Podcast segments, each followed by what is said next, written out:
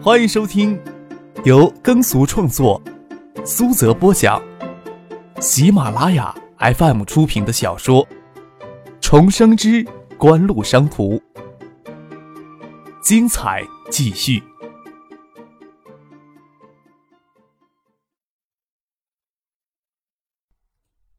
第八百六十六集。很多工作才刚刚开始，还没有让人振奋的成就。孙景香又怀了孕，这个时节，在很多人眼里，孙景香的肚子里的孩子可比整个世纪华娱都重要。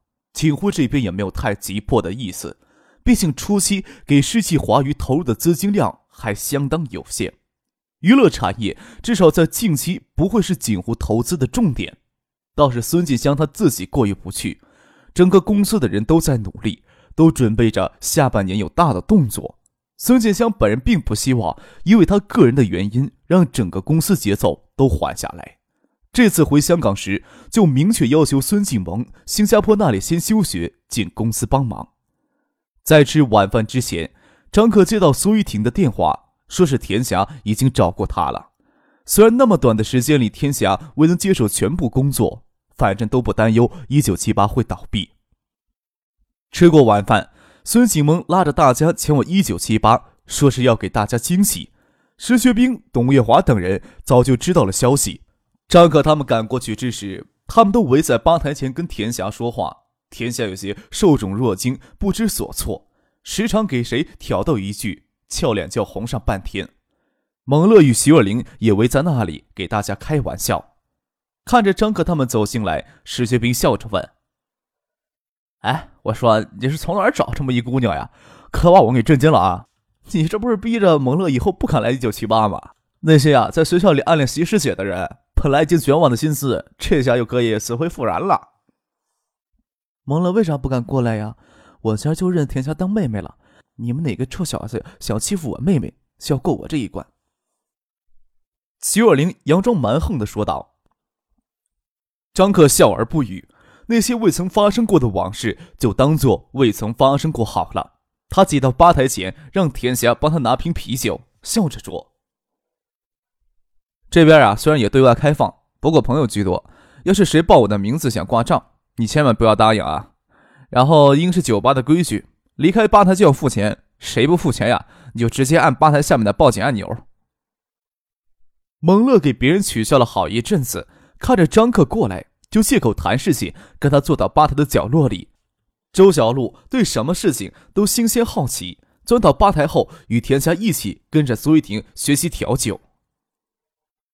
哎，是不是以后想要勾引什么小明星，就先要讨好你啊？石学兵还是改不了他油腔滑调的毛调，坐下来就拿孙静萌叫世纪华娱的事情开玩笑。世纪华娱啊，还没有什么大的动作。不过我还是想做大这一块的市场的。张克悠然自在的坐在椅子里。世纪华谊从事的是娱乐产业，东大创意眼前最核心的一块，也可以说是娱乐产业，也可以说是虚拟娱乐产业。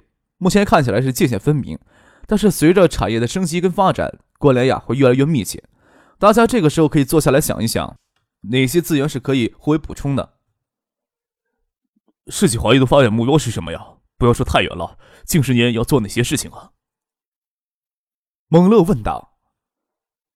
要说关联性的话，咱们最容易想到的关联性就是影视音乐作品的版权问题了。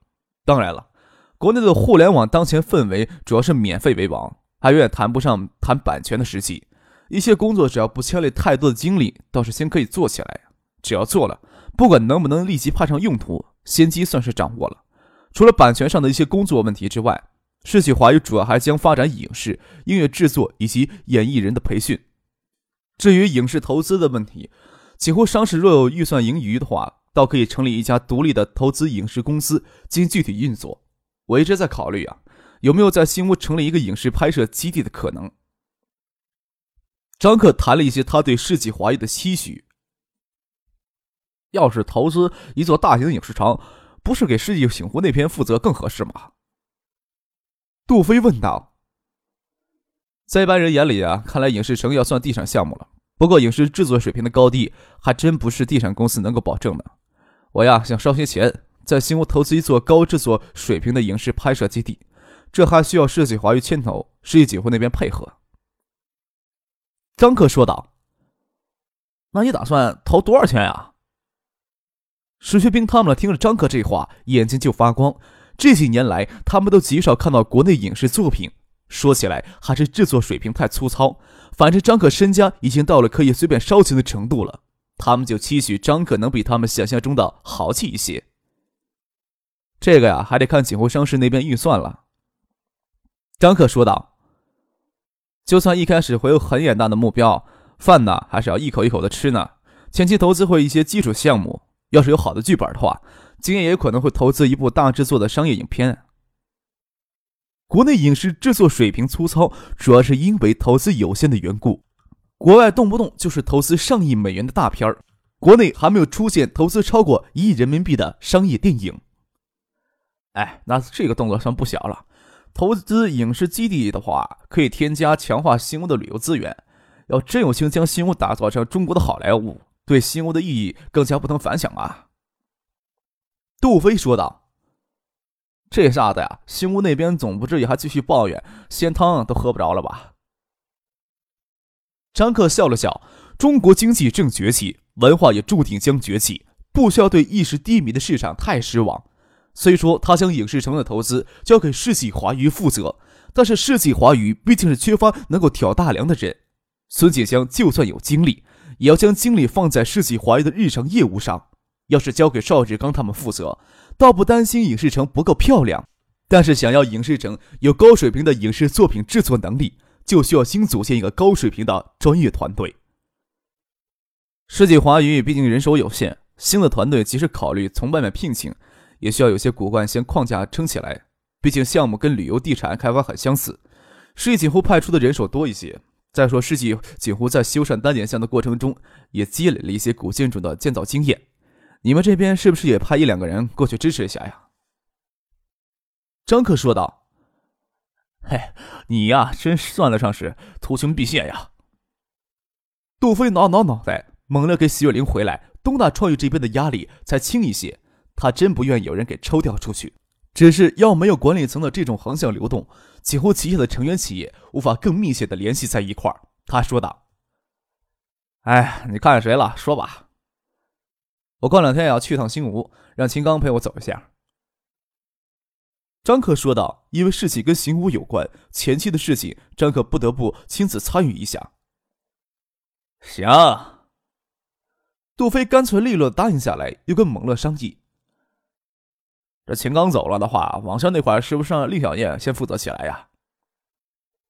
培训学校虽然是东大创意此时最主要的收入来源。但是这一块的市场毕竟有限，秦刚又不能算是技术型人才，他要在管理上有大的发展。东大创域过于浓郁的技术氛围并不适合他，让他早一步跳出东大创域也是好的。学生多已离校，学府巷的夜晚还是灯红酒绿、喧哗繁华，夜色在路灯的照耀不到的高处弥漫着。孙继萌早晨很早就从香港出发，夜时有些太犯困，早早与陈飞荣、周小璐回去休息。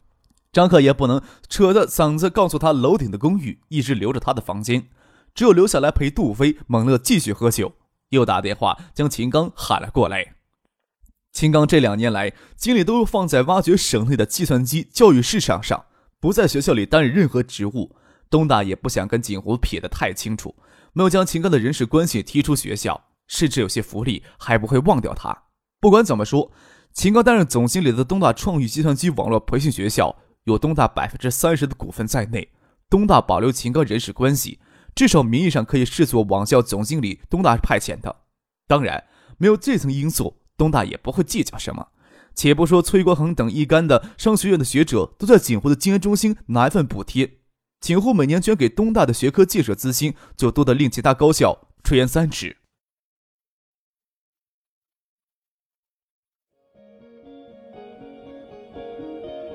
您正在收听的是由喜马拉雅 FM 出品的《重生之官路商途》。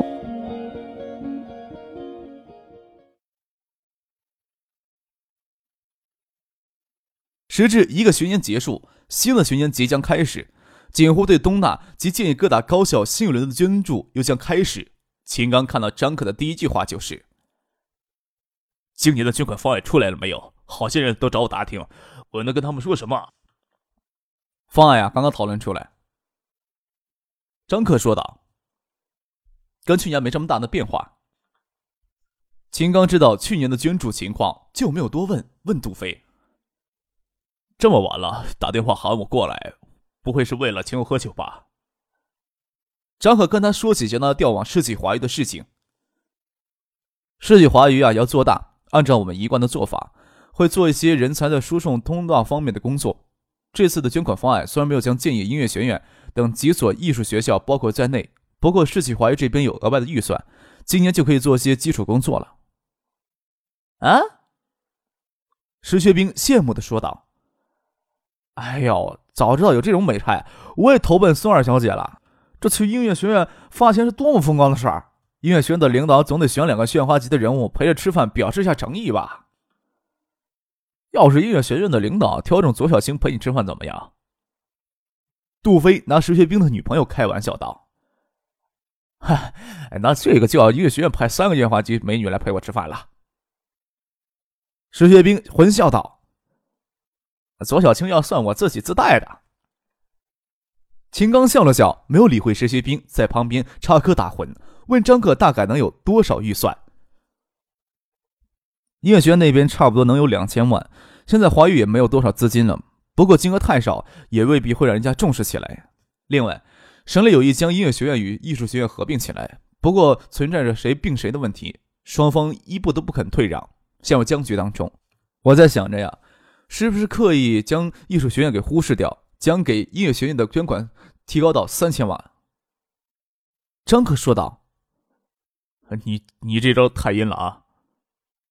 蒙乐笑道：“你这不是逼着艺术学院让步吗？”东海大学作为国内顶尖的综合性院校，每年从中央与省里获得的常规教育财政拨款总额也不过两亿元，省级艺术院校能够直接获得财政支持都极为有限。音乐学院前年为筹措综合教学大楼，求爷爷告奶奶，省里才拨了一千两百万。音乐学院最终靠围墙另设园的十亩地地皮卖掉，才凑足了四千万建造资金。音乐学院每年的教育拨款以及学费加在一起也不足八千万元，锦湖一次性就捐助三千万元资金，觉得能让音乐学院的院领导失眠好几天。艺术学院同样缺乏资金，看着音乐学院能够获得那么大的外来财源。两校合并的阻力自然就能减少一些。张克并不关心谁会并着谁，只想着将这种山头主义的气焰给灭掉一些，让工作更顺利的进行下去就可以了。看了看腕表，时间不早，张克站起来跟秦刚说了一声：“对了，明天下午省里会有个碰头会议，李校长跟崔院长都会参加，你要有时间的话，陪我走一趟。”我陪你过去是要讨论锦湖今年的助学款怎么分配吗？秦刚问道：“这个时候能有什么其他事情啊？”张克反问：“各省市呀，都将去一所院校拿出来重点投入，要建设世界级的一流高校，省里只能将担子压到东大头上了呀。”暑假期间，东大创意培训学校正是一年当中学员最多的时期。虽说要将这边的担子交给令小燕，却无法说脱手就脱手，总要有一段时间的过渡期吧。再说，世纪华语在借的分校机构还只有那么几个工作人员。秦刚正式转过来，还要等孙锦香回建议后再说。中午前，叶晓彤打来电话，通知他下午开会的地点与时间。中午，张克与叶晓彤陪省委书记李远湖吃饭，要到下午直接去会议地点跟他们会合就行。秦刚下午刚出家门，准备开车去省政府，接到崔国恒的电话，让他开车去接下他。崔国恒在院办，秦刚开车到院办楼下，看到校长李洪明的车也停在了院办前。他刚下车，就看到李洪明与崔国恒从院办里走出来。李洪明看到秦刚，大声的打招呼：“小晴也要去参加会议啊？是不是在警湖有什么工作要调整啊？”“啊，培训学校这一块暂时交给别人接手了。”秦刚说道。我接下来做什么呢？暂时还没有定下来，先跟他打杂。李洪明拉着秦刚与崔国恒一起坐他的车，他钻进车里就问崔国恒：“小崔呀，你先掏个点儿，锦湖这次能有多慷慨呀？”崔国恒笑着说：“金研中心那里提交的报告只作为参考，那边做了什么决策，却不会及时反馈到金研中心来呀。”那小秦应该知道些消息吧？李洪明问道。啊，应该跟去年差不多。秦刚记得张克昨天是这么跟他说的，又说了他的猜测。资源的话，可能会向东大更集中一些。高校的科研力量也是橡树园研发体系最重要的基础之一力量，更何况还要保证优质人才往锦湖输送的通道通畅呢。每年都要从橡树园研发预算当中拨一定的资金捐给高校支援学科建设所用。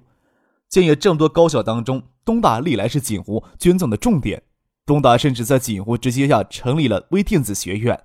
除了锦湖花费四亿巨资捐建图书馆之外，去年全年锦湖共向东大输送了一亿五千万的捐款。建业其他几所高校共获得锦湖不足五千万的捐款。中央政府为国内建设若干世界一流的大学启动“九八五”工程，东大作为“九八五”工程汇集的重点高校之一。今年额外从中央及省里获得教育拨款也只有两亿元，今年东大获得的财政拨款、学费收入以及产业投资收入预计只有六亿元。若再能从锦湖获得一亿五千万的捐款，即使这些捐款都要流向锦湖所指定的学科领域，也绝对能让东大紧张的财务松一口气儿。当然，锦湖捐款能更向东大集中些更好。东大从去年起也将目标盯上了世界一流大学。没有这个目标还好一些，有了这个目标，才知道差距是何等的大呀！秦刚坐在副驾驶的位子上，听着李洪明跟崔国恒在车后厢讨论学校的发展，心想：不要说别的，像美国最出名的几所知名院校，每年的半经学费就投入超过十亿美元计的。东大这两年除了财务政治拨款、学费收入以及其他自筹资金之外，就是通过银行贷款来加强基础设施建设。就算如此，东大每年的办学经费投入离十亿元人民币还有些差距，离世界一流的院校目标就差得更远了。秦刚他们赶到省政府还有些早，张克在陆文夫的办公室里，请他们先过去坐坐，跟着陆文夫的秘书进去。张克与陆文夫坐在沙发上说话，叶晓彤站在角落里，不晓得跟谁通电话。这样的场合，陈飞荣倒是没有出现。叶晓彤是行政室总裁。他才是张克实际意义上的第一助理，这个职务之前由翟丹青担任。你们一起过来了。张克与陆文夫站起来，请李洪明他们入座。叶晓彤走过来说道：“陈总还需要过一刻钟才能赶到。”陆文夫说道：“咱们等他吧，李副省长那边的会议还没有结束呢。”秦刚还只是以为暂时在陆文夫的办公室里坐一坐。没想到他也要参加会议，心想李副省长给陈其兵案牵涉到了，还照常主持工作。那陆文夫到底是以怎样的身份参加今天的会议的？他分管的工作跟教育又不沾上边儿，心想有可能省里要陆文夫想办法解决教育部资金的来源，毕竟陆文夫分管的部分是省政府财源来源主要之一。等了片刻，陈先生赶了过来，他是从香港赶回来的。航班误了点，直接从机场赶过来参加会议。秦刚还以为锦湖的捐款跟去年差不多，随便让谁过来参加会就行。张可人在建业，要尊重一下省里，亲自参加一下也无所谓，实在没有必要让陈先生一起过来。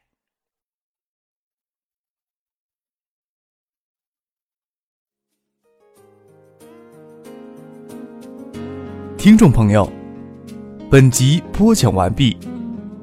感谢您的收听。